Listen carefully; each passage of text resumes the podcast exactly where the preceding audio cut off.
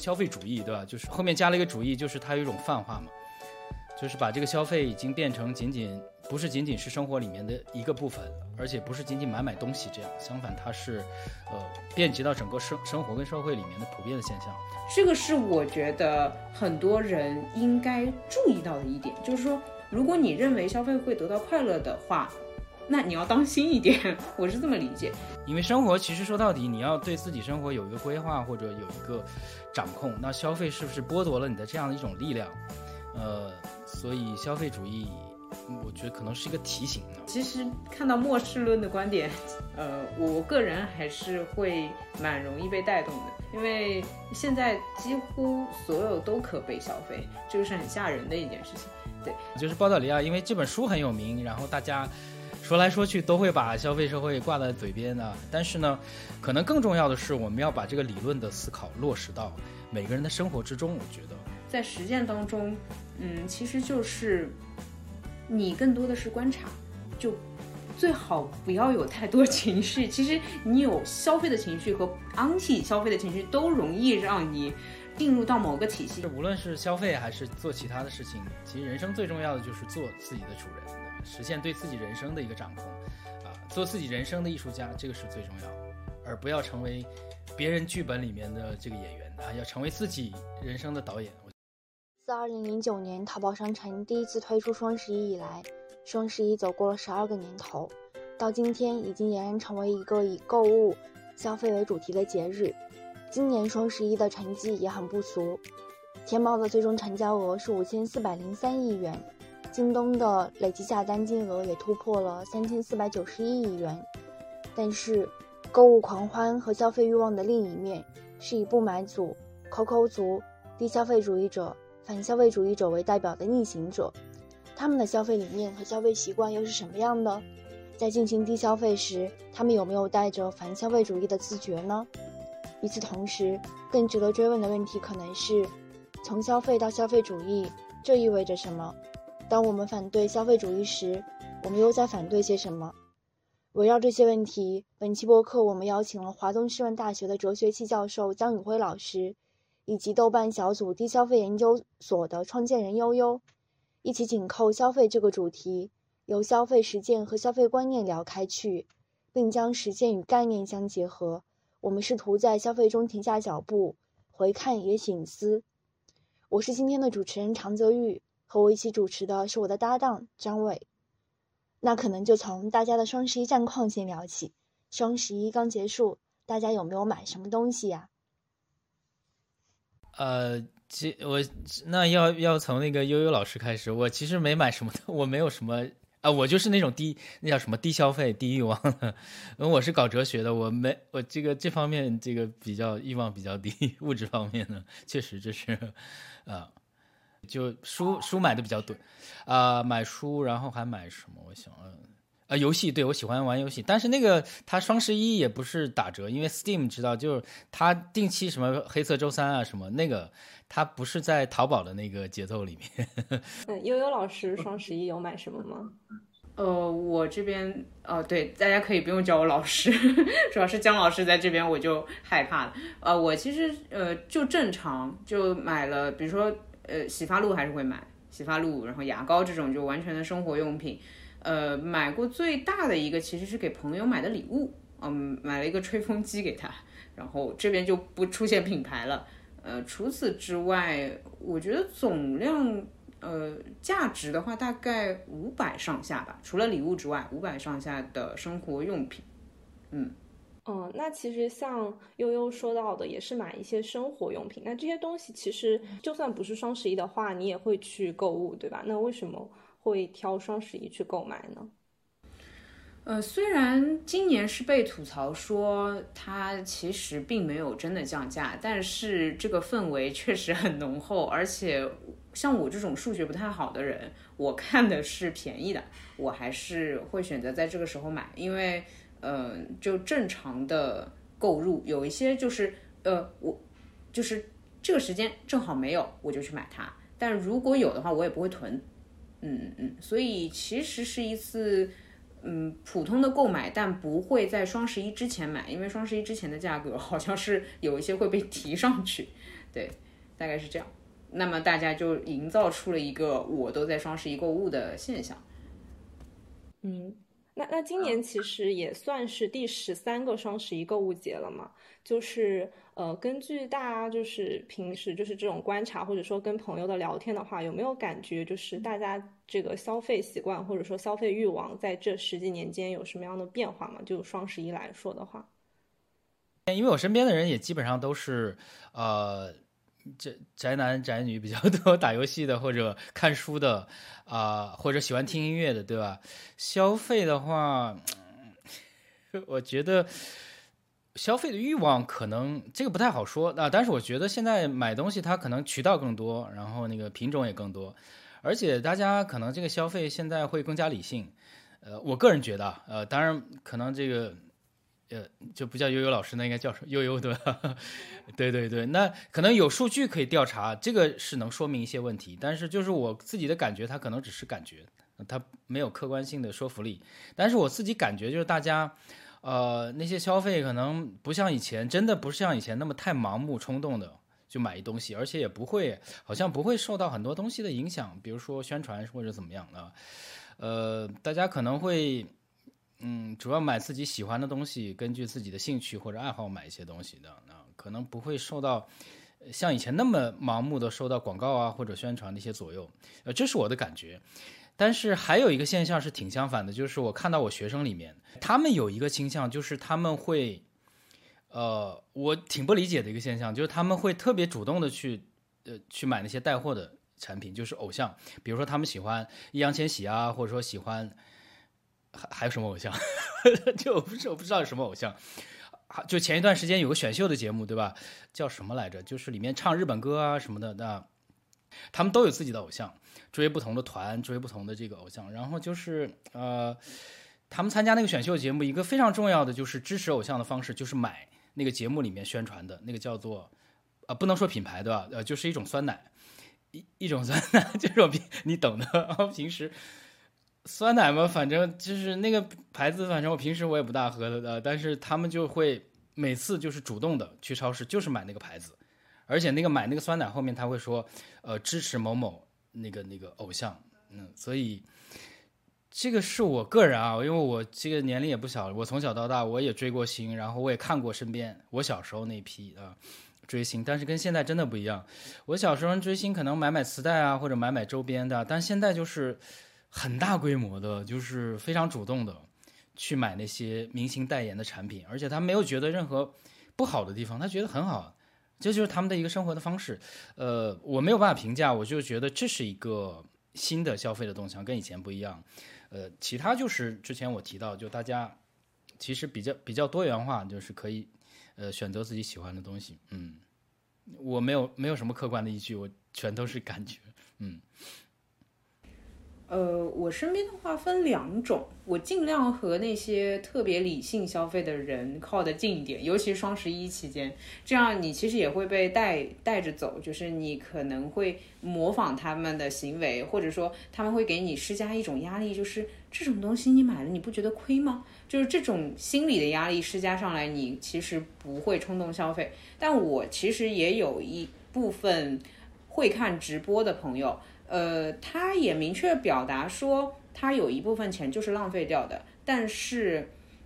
呃，怎么说呢？社畜上了一天班了，那么辛苦，看看直播，他就是直接把这个购买的行为理解为娱乐的方式。他，嗯，并没有明确说我购买要看性价比，而是我购买看我的心情。所以，呃，我身边这两种人比较多。然后追星一族的话。对，也是那个直播的朋友，他以前是追星的，这个就更狂热一些，这就对于他来说不是理所应当，更像是一种爱的行径，就是爱的方式。那那个是那个，我觉得在他的心目中可能超出了消费的范畴，尽管在我们眼里其实还是。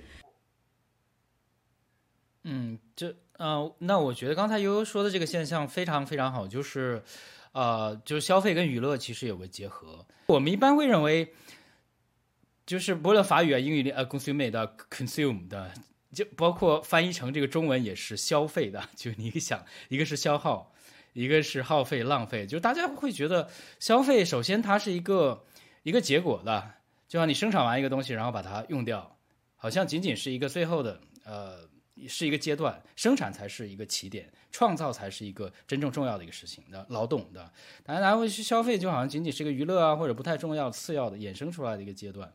相反，今天这个消费就是在鲍德里亚的意义上，它是个 society，就是 society，就是我们整个的社会都是围绕消费建构起来的各个环节，对吧？呃，包括这个消生活的这个消费化，包括甚至知识的消费化，包包括娱乐的消费化，甚至包括价值的消费化呢？你可以去买，通过买东西去表明自己的这个品味啊、立场啊，甚至包括自己的阶级各个方面。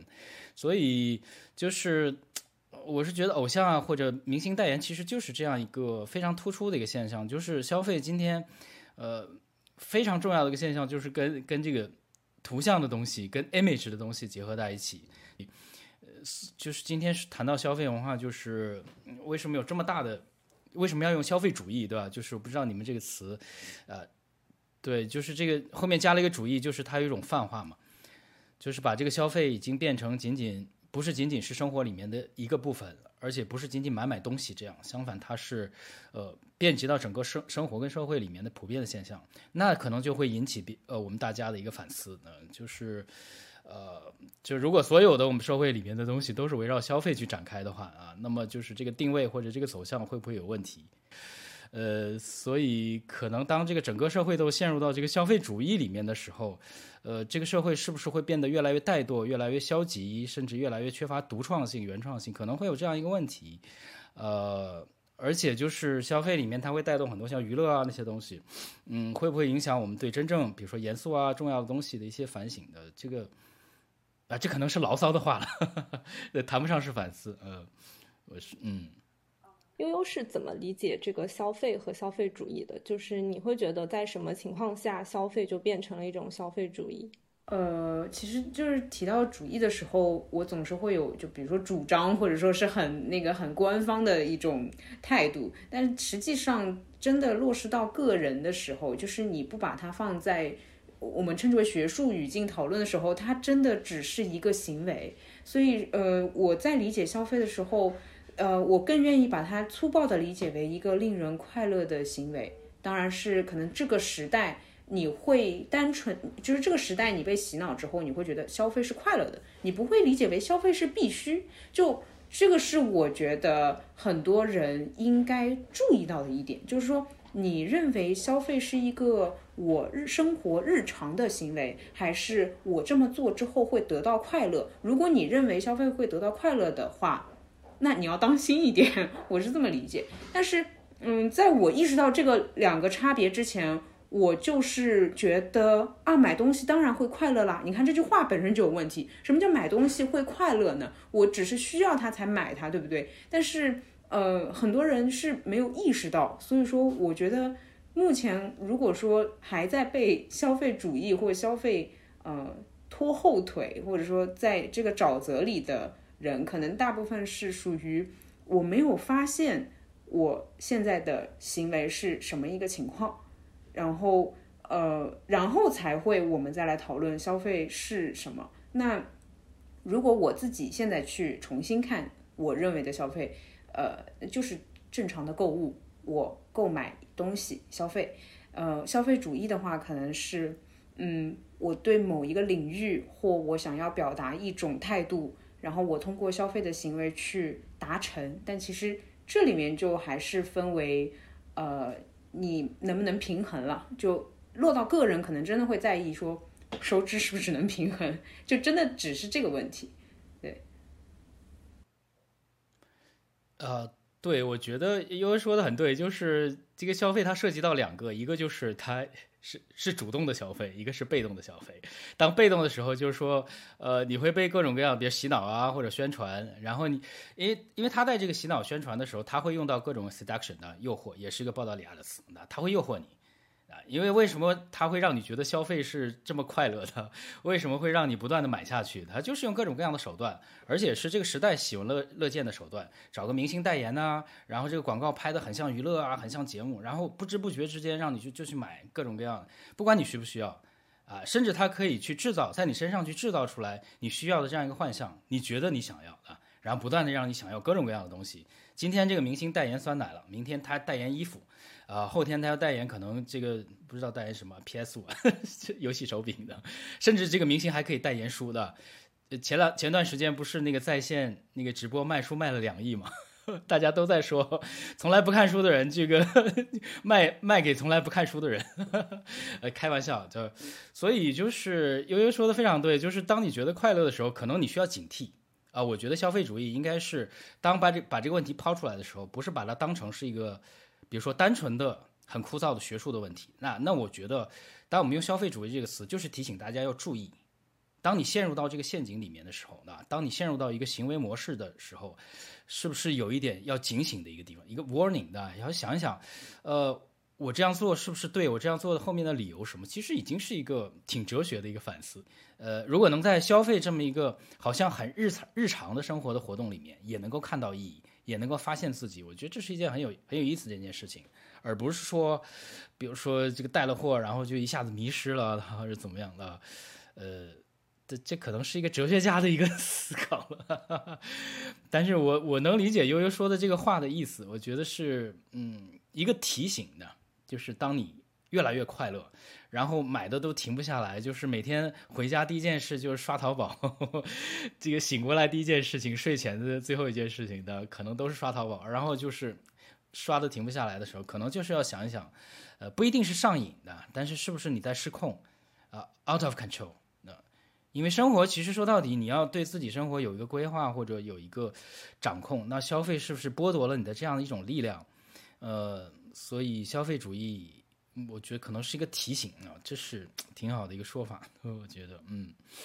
那就是跟这个相关的，嗯，就是要回到又又讲到鲍德里亚那里，就是他，嗯，我会提出消费社会嘛，那，嗯，就是消费社会它，嗯，是。怎么被界定的呢？它跟消费主义之间是一种什么样的关系呢？啊，因为其实鲍德里亚就是我个人觉得，咱们可以说的就是因为播客嘛，咱们可以说的就是通俗一点。呃，我我也写了很多鲍德里亚，包括讲了很多。但是鲍德里亚就是说，他其实有一种很悲观的，就如果你看他的书啊，他一个，然后法国还有一个就是维西里奥，我们把它叫做 apocalypse，就是末世论，它是有非常强烈的，就整个世界都不行了。整个世界都在崩坏，整个世界都在毁灭，没希望的。你看他消费主义的最后，呃，几页就是里面有个有一个词，就是后来很火的，叫做呃，叫呃 inner explosion，或者说叫什么内爆啊，就是说这个资本主义社会没有希望了，外面根本我们也看不到目的，也没有希望，对吧？也没有乌托邦，也没有终点，没有目的，所以乌资本主义社会只有一个可能性，就干脆 大家挤在一起让它爆掉算了。呃，所以如果从鲍德里亚这个角度来说，其实消费是他诅咒、诅咒或者批判资本主义的很重要的一个入口啊。嗯，但是我个人觉得，如果不抱这么悲观的这个看法的话，其实就是把消费啊，像悠悠说的，当成是日常生活里面的一件，呃，大家都在做的、喜闻乐见的、司空见惯的事情。然后我们在这个活动里面，呃，去保持一种反省的态度，我觉得就够了，不一定要像鲍德里亚那么极端的说。嗯，说整个的这个资本主义社会都是 生病了或者怎么怎么样，我是觉得就是鲍德里亚，因为这本书很有名，然后大家说来说去都会把消费社会挂在嘴边呢，呃，就好像消费就真的是变成一个很很罪恶的事情，好像就是在呃为虎作伥或者跟资本主义社会啊勾结在一起的，呃，那。这多少有一点阴谋论的，但是也不能说没有道理。我们具体去分析的，但是呢，可能更重要的是，我们要把这个理论的思考落实到每个人的生活之中。我觉得啊，把它变成一种，呃，洞察也好，或者领悟也好，或者怎么样，而并不仅仅是一个挺大的一个批判啊。我我个人的感觉是这样，嗯。那么就是说，呃，大家在平时在生活中会觉得，就是我们。呃，能够看到的消费社会的一些比较显著的表现有哪些呢？这肯定呃，悠悠老师，悠悠老师觉得，哦，我觉得吗？我呃，就先不说双十一吧，我其实嗯，我其实看到末世论的观点，呃，我个人还是会蛮容易被带动的，所以说，我其实有一点点认同或者支持，如果您这么讲的话，因为现在几乎所有都可被消费，这个是很吓人的一件事情。对，那相当于我做的每一个行为都是在消费，我几乎，呃，我曾经有过一个想法，就是说，嗯。呃，我我一开始一个小生活实验，比如说一开始想要省钱，一个行为是卸载支付宝、卸载淘宝，就是我先让自己的消费门槛变得高，就对，虽然只是扫码动作，但是呃，现金支付一定会让你生活变得很麻烦。我发觉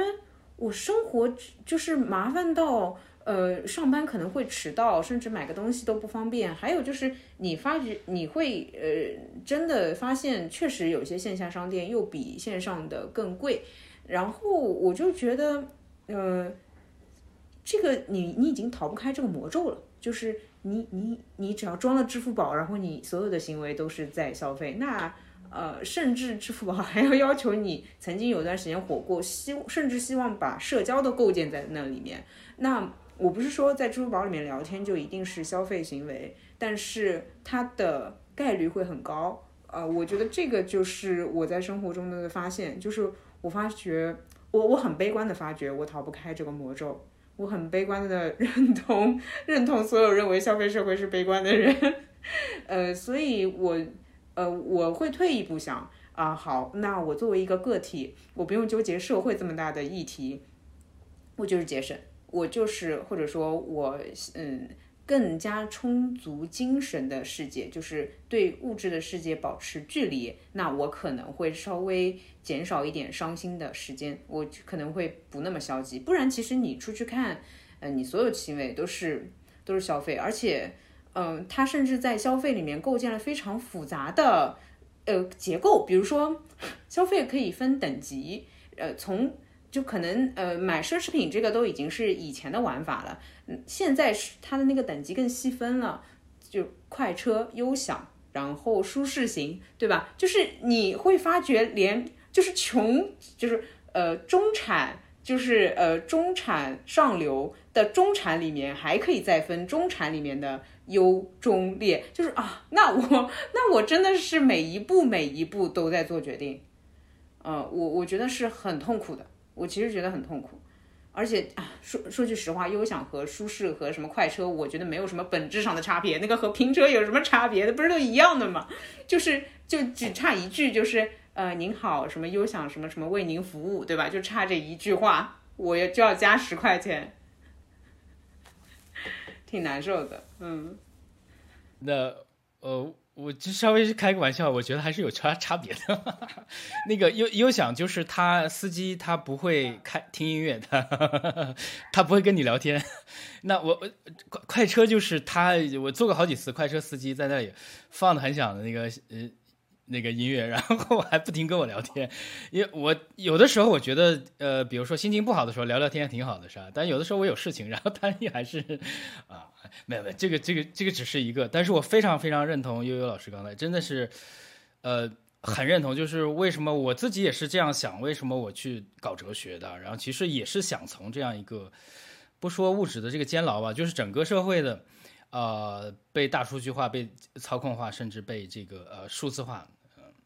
从智力化的这个这个陷阱里面去超脱出来，呃，但这是一个很重要的事情。那我可以说两点，叫第一点就是说，呃，这是我自己的一一直以来的一个体会，就是我们要对抗这个社会的，不仅仅是消费文，呃，我们就说文化的，呃，或者就是文化的这个惯性吧，惯例习俗。就那些东西对你对你的自由构成压制啊，或者构成束缚的东西，让你没有办法成为自己的东西，对吧？呃，要对抗这个东西呢，我之前是采取一种就是 separation，或者说就是就是要跟他呃表明界限，泾渭分明。我跟你不一样，我是过我自己的生活，我是我自己，然后我跟你对抗的，我是把我自己梳理出来，就 isolation，对吧？我不跟你玩，我不同流合污。比如说这个流量啊，或者那些东西，我根本不沾这个东西。我不在网上讲课，我也不不不在不做任何的播客的，比如这样，对啊。但是后来我就觉得其实不不行的，因为如果你这样的话，其实你独善其身是可以的，但是你的影响力是非常非常小的。我我后来在中读做了一个很火的一个节目，对吧？然后就是哲学哲学普及的这个节目，到现在还是中读这个收听量第一位。当然这里面有那个泥沙俱下的这个地方，但是我做完以后，我发现对我有个巨大的改变，就是我在那个流量里面，我发现我还是可以做一些改变，我还是可以去影响很多的人。嗯，悠悠老师说的，我们可以在这个大数据里面，可以在这个体制里面去做一些抵抗，去影响更多的人。虽然最后的结果是怎么样，可能也是一个，嗯，apocalypse 末世的，但是在末世之前，我觉得还是要积极的去影响一些更多的人，让他们去知道，去看清楚这个社会的现实，去能够去回到自己人生，去做自己生命的这个主人。呃，这个是第一点。还有第二点，可能说的稍微有些极端了，就是我今天觉得不仅仅是我们的身体。被数据化了，我甚至觉得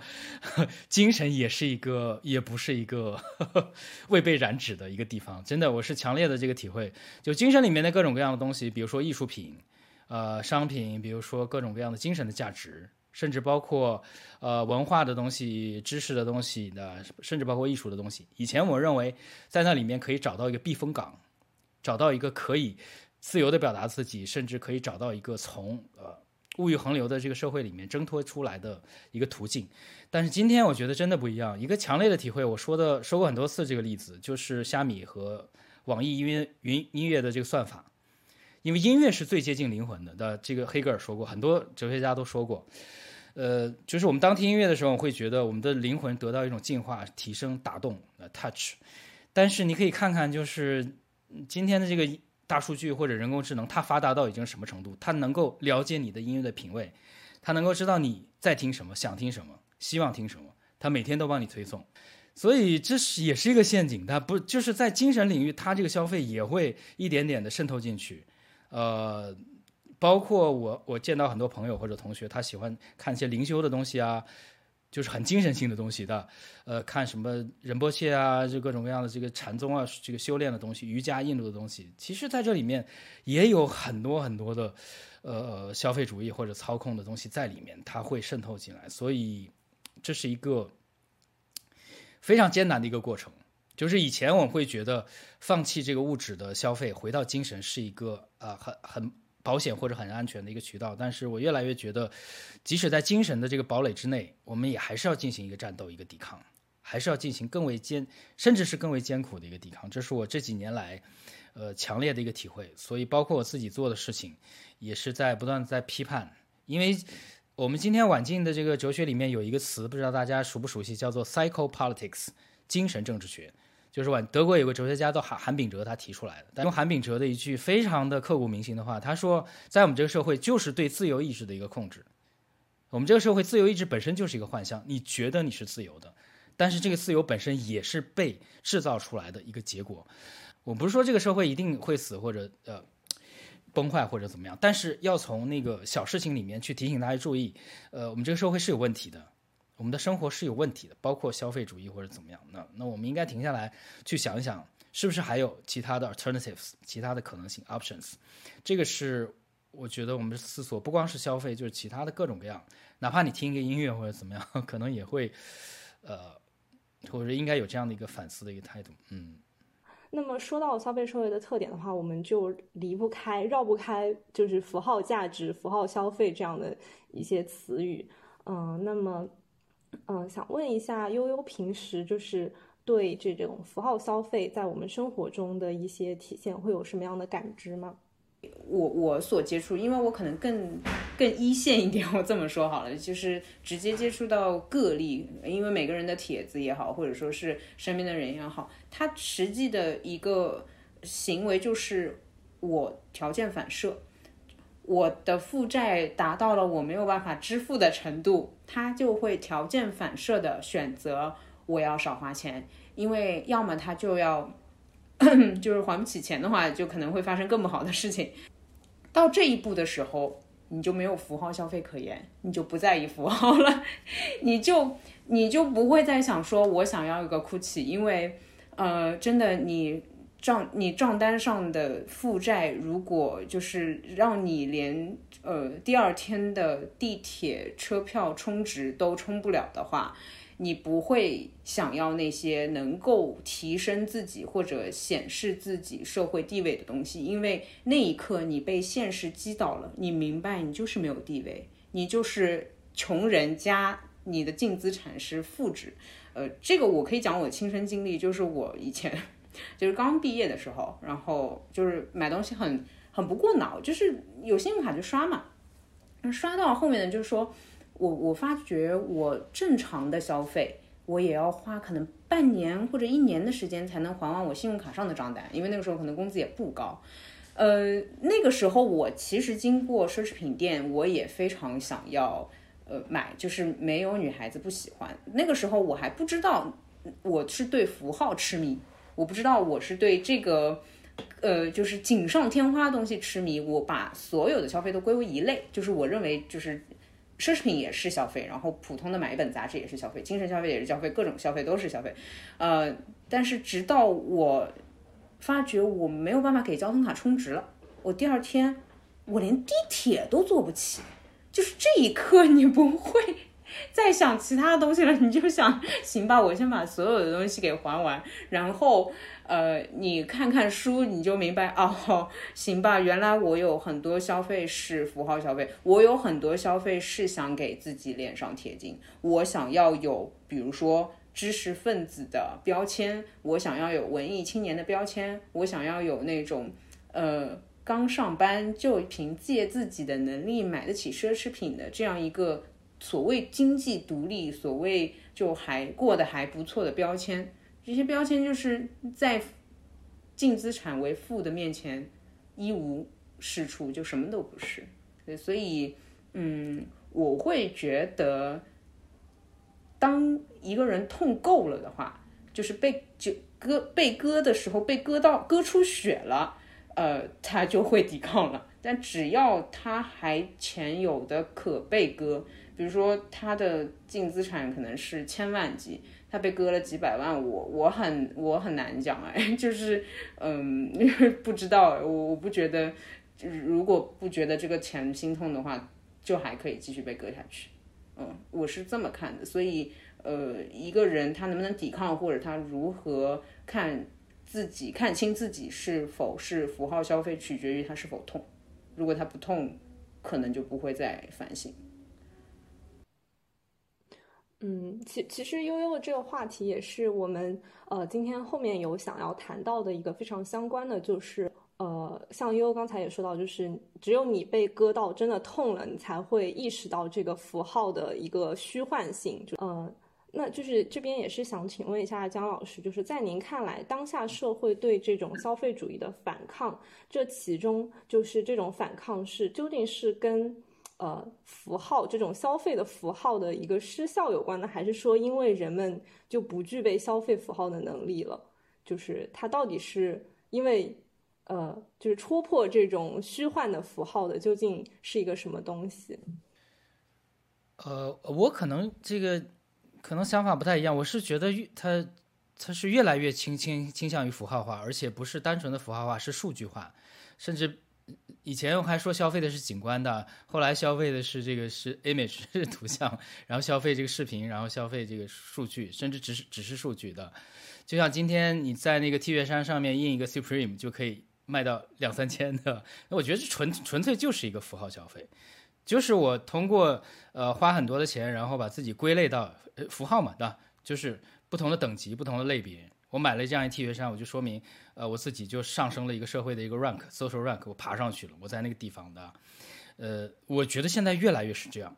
呃呃，我就谈我自己的体会，也没有什么客观的依据啊。我小时候看大家喜欢穿名牌儿或者怎么样的，但是过了这么多年，那我现在都四四都快四四四五十岁了的，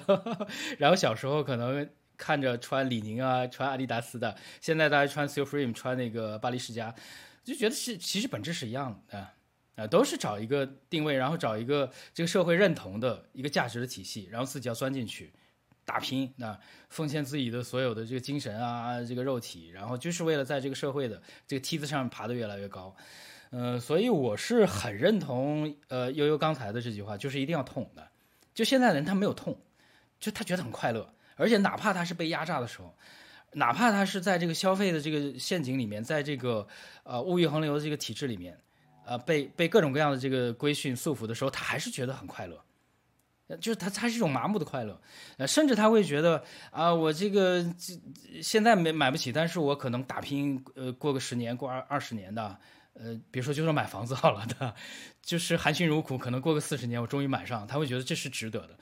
我觉得这个就是他没有痛，他没有痛是是不是单纯的说，呃，就就不是单纯的一种感觉或者体验，相反是说他对自己的人生没有一种痛彻的反省，他没有觉得这个事情是不对的。他没有停下来想想，人生是不是还可以换一种活法？我为什么一定要在这社会的既定这个等级体系里面去跟着别人的步调，或者跟着这个县城这个梯子去爬上去呢？那然难道人生不是在我自己的手里？难道我不应该去选择自己的一个道路吗？所以这是一个很重要的一个地方，就是痛必须是我觉得是一个 occasion，就是一个机缘，一个场合，它可以是比如说买不起，呃，也可以是被社会排斥，甚至可能是。比比如说各种各样的这个呃歧视啊排斥的一个事件，然后在那个事件发生的时候，你突然发现，其实这个社会的本质是这样的。我终于看清楚了，我原来是生活在这样一个社会里面。那我要想想，我干嘛还要跟他们去玩下去呢？我干嘛要我奉献我一生的这个呃这个时间、生命、精力，就是为了成为跟你们一样的人呢？这个意义到底是在哪里？对吧？当然。可能我就我这个说的有点 极端或者叛逆，但是我觉得每个人都应该某某些人生的时刻要停下来去想一想。所以我觉得，可能当你被这个消费社会排斥的时候，买不起车票的时候，我觉得这是一个很好的一个痛的一个体验。这个痛能够让你去反反省一下、反思一下，我觉得这个是很重要。不也不一定要上升到那么高，比如说什么末世论啊或者抵抗，不一定那么高。就是我还回到我自己，就想一想。我的人生还是不是能够去抓到我自己的手里，还是就是要这样随波逐流去走下去？其实我觉得那些成功人士他们也是随波逐流，就那些人跟那些买不起的那些人其实没什么区别，对吧？他们奋斗了一辈子，他们买上豪车，买上这个大房子，跟那些只住一辈子只是买一百米平平米的这个房子人，他们有什么区别？他们都是在这个轨道上，只不过啊，你开车可能多走了一百米，他开车就是比你慢一点。你开了一辆这个跑车，可能 一秒钟能走多少米的？他可能慢一点，但是你们都在这都是在一个 track 上面，对啊，他在前面，你在后面而已。但是你有没有看到，其实还可以有其他的 track 呢？呃，我想补充一点，就是呃，关于第另外一条道路，我记得很清楚，我一直会把《瓦尔登湖》当成 低消费的经典来看，对，所以呃就。当你在说到就是说可能成功人士和就是比如说普通住那几十平的人，他们是一样的人，对，就是只要他们是按照这个体系、按照这个规则在生活的话，就是拥有其实他们拥有同样的痛苦，因为住四百平的大平层，他会想要。住八百平的，他还是不够。对 对对，他其实他的痛苦说不定还比那个几十平的更痛苦一点。呃，但只有瓦尔登湖的快乐是真的快乐。对。那如果当人们的身体、精神还有观念都被纳入我们消费社会，这会导致什么样的后果？就换而言之的话，呃，如果您放弃了抵抗，如果我们所有人都放弃了抵抗，那么这种行为会带来什么样的后果？就是这个抵抗这个东西是怎么样去可能的？那刚才这个常同学问的这个问题，呃，首先可能有这样一种可能性，就是当我们说我们在这个系统之内去进行抵抗，那么肯定我会觉得这个系统本身它不是铁板一块，这个系统本身它是呃包含着比如说变化，还有其他的一种可能性，还有其他的一些出口啊。如果我认为这个系统它已经彻底封闭了。啊，已经把所有的这个出口可能性都已经消除的话，那我觉得任何的几个抵抗都只是一种表演而已啊，演给别人看的，或者说我我做出一种抵抗的姿态，说啊，那你过来，我只是吸引流量的一种方式而已。我觉得现在网上很多人做的是这样的工作，就是你看我是一个很叛逆的人，你跟我一样就好了，这不同样也是一个吸粉或者吸流量的方式的。所以你看我我后还有就是说你一定要去做的，比如说我坐在那里去单纯去。谈一些问题是没有意义的，还是要去行动起来去做呢？包括消费主义，我非常认同悠悠老师，就是每个人就会觉得你应该放下这个消费这个念头或者欲望，我们就是选择一种不同的生活的方式，我们就是不要跟那些人一样，我们就是不要呃去在这个消费的洪流里面，然后做一些大家都被洗脑会割韭菜的一个事情。我们就是要站出来去说，我可以过不同的人生，我可以去选择自己的道路。这个就是，如果每个很多人都会这样想的话，我觉得这个世界会慢慢的去会发生一个变化。嗯。嗯，刚才两位老师其实都提到了，说就是我们生活中另一条道路这个问题，就是这边就是想问，就是悠悠老师，呃，像你们这个豆瓣这个小组低消费研究所的话，嗯，你们当时设立的一个初衷是什么呢？就是也是为了这样寻找一条另另一条生活的道路吗？呃，很巧，就是我先写了日记，就我先写了，我受不了了。我从不喝奶茶开始做起，就是低消费。我从不喝奶茶开始做起，就这么简单，可以了吧？总可以吧？就写这种非常生气的日记，其实很愤青，就是低消费里面的愤青。然后竟然有很多人有反应，竟然很多人说我觉得很对，但我做不到，就是呃引起了共鸣，然后发，然后让我发觉哦，原来大家的生活状况都跟我一样差。就是付不起地铁票的人原来有这么多，所以我就想，呃，建个小组试试看，因为豆瓣上正好有这么一个机制，那就建了之后，呃，我是因为我的呃原型就是低消费日记，就是我公开我的支出，呃，数字可能不会是嗯细到项目，就是我公开我的数字，我就这么花钱，嗯。因为你公开之后，你就会有社会压力，你会感受到别人在看你，你就会有这样的感觉。其其实没有人会看，但是呃，这个会导致你对自己多一个旁观的视角，让你能够好好检视自己每天这么花钱，你 OK 吗？你只要 OK 就行。就是这个我的态度就是说，你觉得行那就行。对，是我是这么做的。嗯嗯，就是然后。这个小组成立之后的话，大家也会，嗯，就是会对消费主义进行一些讨论嘛？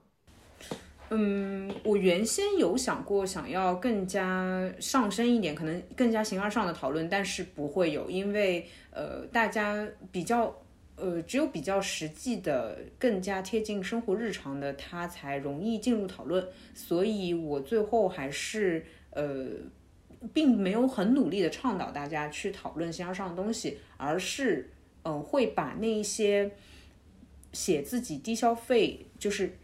频繁更新、每天更新的人顶上去。我就是想要，呃，倡导说，你每天看看自己的消费，这样就好。就是包括低消费的，呃，如果你想要低消费，或者你想要关注这件事情，第一步记账。但是这件事情其实很难做到，就是你每天。你光是要记下来自己每一笔，包括你扫个共享单车一点五元，你要把它记下来，其实是有点费劲的事情。但是这个才是实践，就是这个才是更适合个体去做的。呃，就就不不打扰大家讨论形而上的东西了。就其实它是通过这样的一种一种方式来，就是更好的，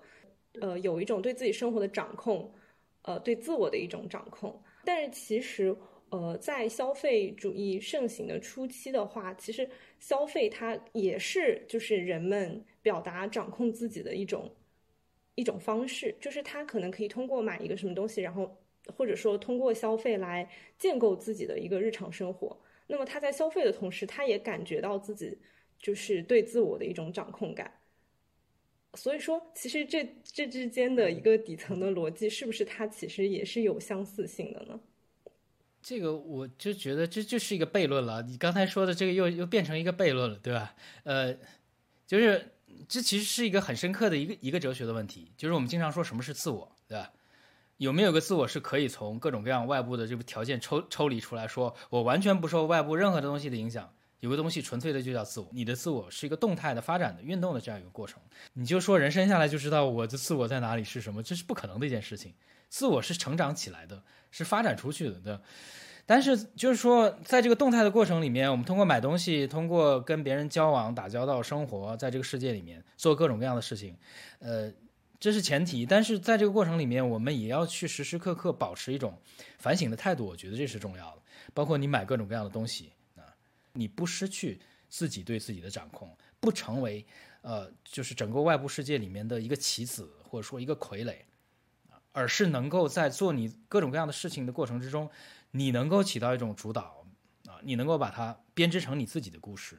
你成为你人生的一个导演呐、而不是别人剧本里面的一个演员。所以这是这这当然是很难的一个事情啊，我我也承认。就是这是很难很难，非常非常难的一个事情。不论是在消费社会，还是在之前的，哪怕是在原始社会或者农业社会的，真正说能够成为自己生活主人的人，那又是凤毛麟角的，有几个？比如说，就是像梭罗这样的人，有几个的？但是从哲学的角度来说，嗯，我们不一定把它降升的那么高，但是可以把它降到生活里面，变成一个大家举手投足能够去做的一个。实践智慧吧，用亚里士多德的话来说，那就是一种智慧，在小的细节里面，在小的这个选择里面，都能够去进行一种权衡，而不失控，不被世世界带着走，但但是也不是彻底被世界所抛弃。亚里士多德他讲中道嘛，中道呢就是在不同的力量之间，你能找到一个平衡点，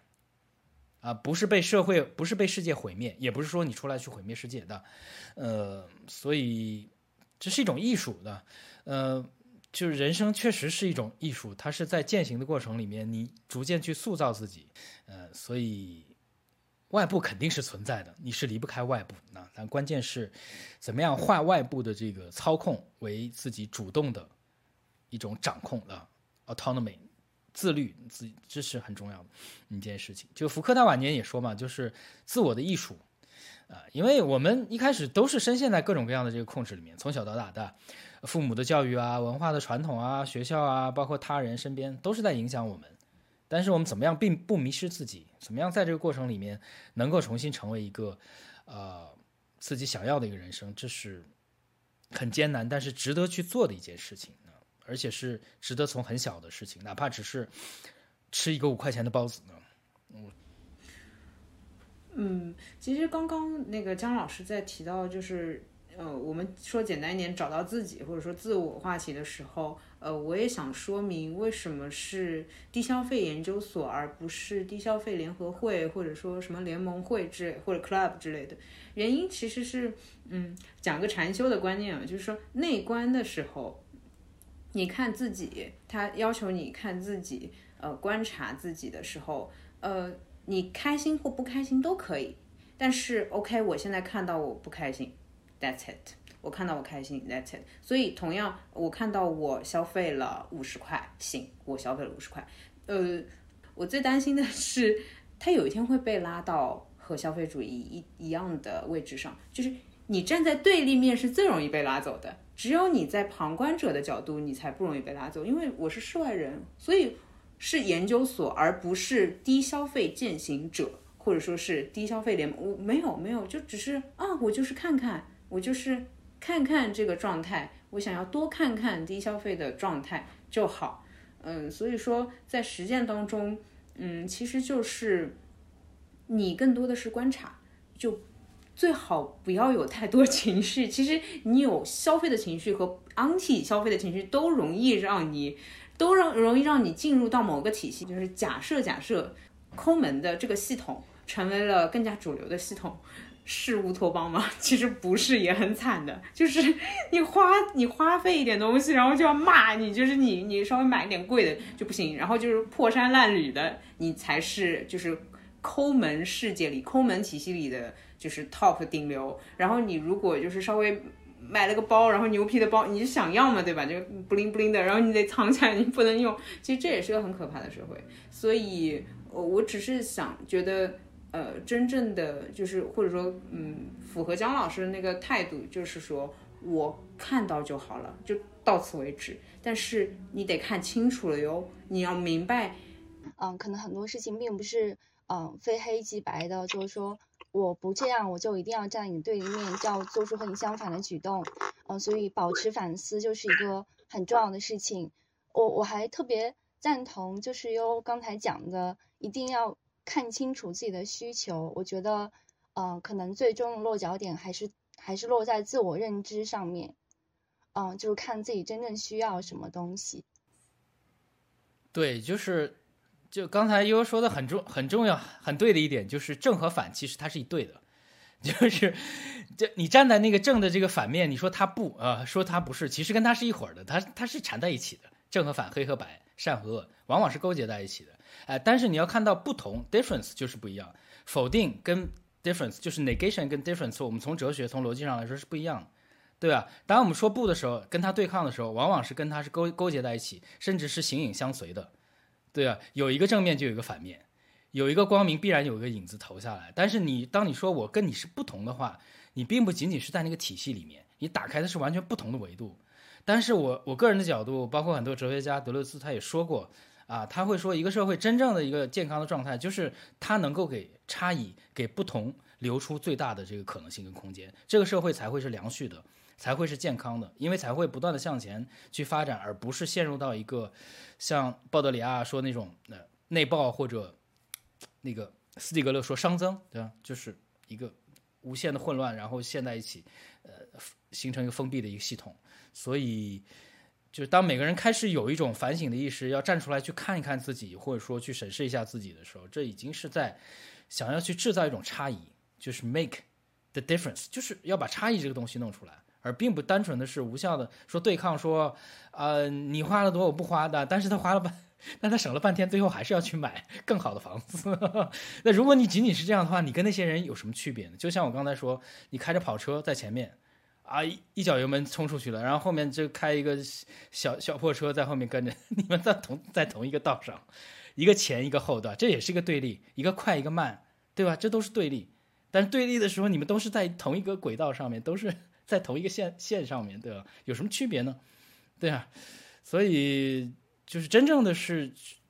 去去保持这个距离，去拉开 distance，然后看到可能性。我觉得这是这是更更重要的一点。嗯，就是因为我也很认同悠悠老悠悠和姜老师刚才讲到的，就是和呃事情本身拉开距离，就是呃拉开一些距离去看，反而更能看到它的本貌。那这可能就是需要对自身，我觉得这是。嗯，对自身的要求是很高的，就是那我们该怎么去嗯训练自我的这种认知？是有一定的方法论吗？还是像嗯之前有讲的，只有你痛到了，然后你才能领悟到？呃，我我我其实觉得不好意思，其实我本科学的是社会学。我觉得，呃，我我觉得其实需要一些社会通识教育，就是这个基本的思考逻辑。所以我会建议，我会建议多读一些 社科类的，就还是会读。我我其实还是会看一些社科类的书，它会它会让你的逻辑跳出来，就是它会给你一个新的思想的。方式就是多关注一些那种看似无用的，其实是有意义的想法。呃，对，但这这个是我非常非常认同的，包括我出来去做那个节目也是去影响别人的。为什么要讲哲学？就是我觉得哲学是真的是，呃，不是做广告，我真的是觉得人生里面最有用的一个东西。为什么？因为大家之前会觉得哲学没有用，因为太空了的，就好像跟这个生活没有任何的关系。就是一一些空洞的一些概念词语，然后你这书打开对吧？每个字都认识，连在一起都不认识呢。很多学生读哲学书就是这样的感觉的。但是你你如果真的有有那些，就像我们这些把哲学读懂了，然后也不是说很懂了，但是懂一些，然后把这个道理用浅显的话、生动的话说出来，然后去解释一些人生的一些里面一些的问题啊、一些困惑。但是我是真的说，就是对人生里面的各种各样的问题，没有谁比哲学家或者想想的更清楚。啊，只不过是大家觉得哲学书写的太难，所以望而生畏。但是如果有很好的一个渠道，能够让大家对这些哲学的智慧啊，或者人文的，呃，文化的智慧有一些了解，那就说明这些东西能够起到切实的影响。但是你会觉得，我就强调的一点，就今天中国的家长对孩子的教育最大的一个误误点误区，就是仅仅是知识的灌输，而没有进行人格或者思想的一个启蒙。但他没有想到，就是从小到大，这个孩子为什么会有那么多的困惑？甚至你说初中生，那妙可心对吧？就是老师说了他几句，或者遭遇到什么问题，就要从草楼上跳下来的。江苏的一个小学生，那就小学生为什么已经会遇到那么多的困惑？包括我现在遇到很多高中生或者本科生，他们的人生遇到那么多的困难，为什么？就是他们从小到大没有一个学科去告诉他们怎么去想问题，怎么去 think 啊。就之前很火有个日剧，不知道你们看过没有，叫做《从从现在开始三年 A 班全全全全员人质》，对吧？大家很喜欢那个班主任，他就说过一句话嘛，就是 Let's think。所以现在孩子就没有这个想法，就是呃停下来去想一想，去进行反思的能力。当然，当然这就是我们教育的，我经常会说，这是我们初等教育最大的一个缺环啊。那我觉得，如果现在的小孩就能够去读这个哲学，从小培养一种思维，去想想我是谁，呃，友谊是什么，爱是什么，自由是什么，这是一件非常重要。也许下一代人他就会变得不一样。刚才我们讲的可能都是呃消费社会的体现。包括我们也探讨了很多对消费主义应该持有的态度。呃，就是我刚才想到，就是说消费社会中人和物的关系其实是有一个变化的，因为现在就是物好像是被快速的抛弃，我们也没有办法和呃物之间建立持久的关系。就最典型的，比如说呃现在的时尚就是快时尚，这一季过了之后，那我马上就要推出下一季，那消费者怎么办呢？消费者只能去购买。然后包括一些广告语，就是说女人的衣橱里永远缺一件衣服这样子的，嗯，其实都是这方面的体现。但是，嗯，就我觉得好像在呃某个节点之前，人和物之间的关系其实好像曾经不是这样的，就是更长久稳定一点。哦，那两位老师是怎么看待 这中间可能存在的一个转变的呢？觉得这种转变是呃在什么时候是因为什么发生的呢？啊，对，就我觉得这个呃是非常非常好的一个问题啊，甚至也可以作为抵抗消费社会的一个途径。因为我自己之前是研究过一些消费的文化，尤其是不不能说时尚嘛，大家知道日本有一个牌子，就是之前买手店叫 Beams，对吧？它并不仅仅是一个时时装的一个牌子，相反，它是一种生活的方式啊。这个小悠悠老师肯定深有体会的。呃，而且为什么重要？就是。对对对，因为大家都喜欢 Beams，就是我们这种低消费的人，而且他比较有一种个性，甚至对生活有一种不一样的一种想法。而且他他那几本书我都买，我很喜欢那画册，就是他出过 Beams at Home 的 Beams at Home，而且就是你会发现它里面 Beams 它就是开始有卷首语，它就是说就是让你熟悉的这个物品包围你这个人生。然后为什么呢？就是每个物品其实都是有痕迹的，记录你的生活的记忆。啊，就刚才那个常同学说的非常非常的正确，就是消费社会的一个大的罪恶，就是割断了你人生的一个连贯性，把你的人生变成了一个一个快消费，变成了一个一个的碎片，啊，让你没有办法成为你的这个整个剧本的一个构思者，甚至叙述者，你变成了就是一次一次的无尽的消费，然后你到底买这个东西，今天买这个，明天买那个，他们之间你也看不出来有什么内在的连贯性，很多这个我们消费社会的丰盛型的，就是他。双十一啊，或者怎么买了各种各样的东西，然后塞到里面，从来不用，然后跟你的生活没有关系，那只是证明你有钱，或者说只是证明，呃，你在那个双十一你参与过狂欢。但是 Beams 它真的是把你的物品跟你的这个生生活之间，跟你的人生的体验、人生的记忆、人生的轨迹，把它连连贯在一起。所以这个是很重要的一点。包括后来鲍德里亚他写那个物体系嘛。呃，system of objects，它里面也强调，就是消费社会的一大呃弊病，就是把那个整个的这个物变成一个体系，变成一个抽离在你生活生活之外的体系，变成一个你的生活要去遵循的啊，要去达到的这样一个一个体系，外部的一个东西。但是我们重新的，如果去对抗这个东西的话，其实可以有一种可能，就是重新占有物，让物变成你人生的生命经历的一个部分，跟它一起成长，呃，去体会它跟你之间那种关系。而并不仅仅把它当成是一个消费品，而是当成你的人生的见证啊、记忆啊。这个时候你就会觉得它并不仅仅是消费，因为它没有被消费，它成为了一个持续的一个东西，它成为一个积淀下来的一个东西，用积淀去对抗瞬时的消费，用你人生里面持续下来的东西去对抗那些转瞬即逝的、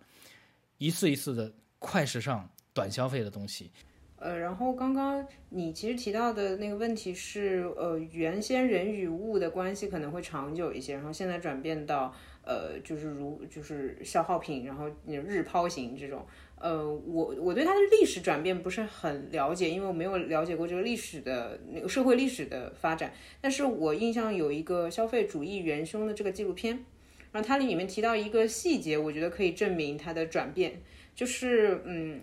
就是电灯泡还是电池啊，或者电脑上任何一个芯片吧，他们起先就是做的挺好，就正常做做一个东西，它一用可以用好多年，甚至就是十几年都不会坏。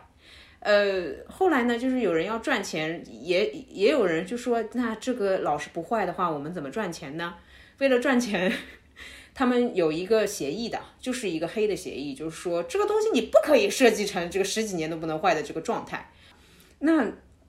OK，那那就是至少生产，我理解为生产方，就是我们的那个源头，他就开始把这个关系开始进行改变了。然后我们可能看到那些呃广告。对《消费主义元凶》这个纪录片，呃，对，可以去看一下，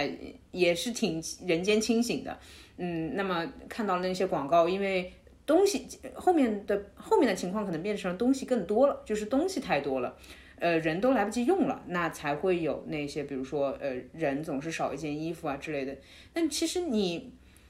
你看得出来，我 Zara 是上一季的呀。其实你看不出来。其实是这样的，姜老师，虽然您说独善其身是。就也不太好，但是如果每个人能独善其身就可以，对吧？对吧？对吧？就是说我可能我我和你不会在什么论坛里面相遇，但是走在街上，我们都穿着上一季的 Zara，我就知道确认过眼神的低消费的人。嗯，呃，我其实我就说一句话吧，就是无论是消费还是做其他的事情，其实人生最重要的就是做自己的主人，实现对自己人生的一个掌控。啊，做自己人生的艺术家，这个是最重要的，而不要成为别人剧本里面的这个演员啊，要成为自己人生的导演，我觉得这是最重要。嗯嗯，哦，那我就说一句祝福语吧，就是祝福大家能坚持记账，祝福大家非常清楚的知道自己每天每个月花了多少钱。好，那呃，感谢两位老师今天的参与。那我下次再聊啊，再见，再见。好，拜拜，拜拜。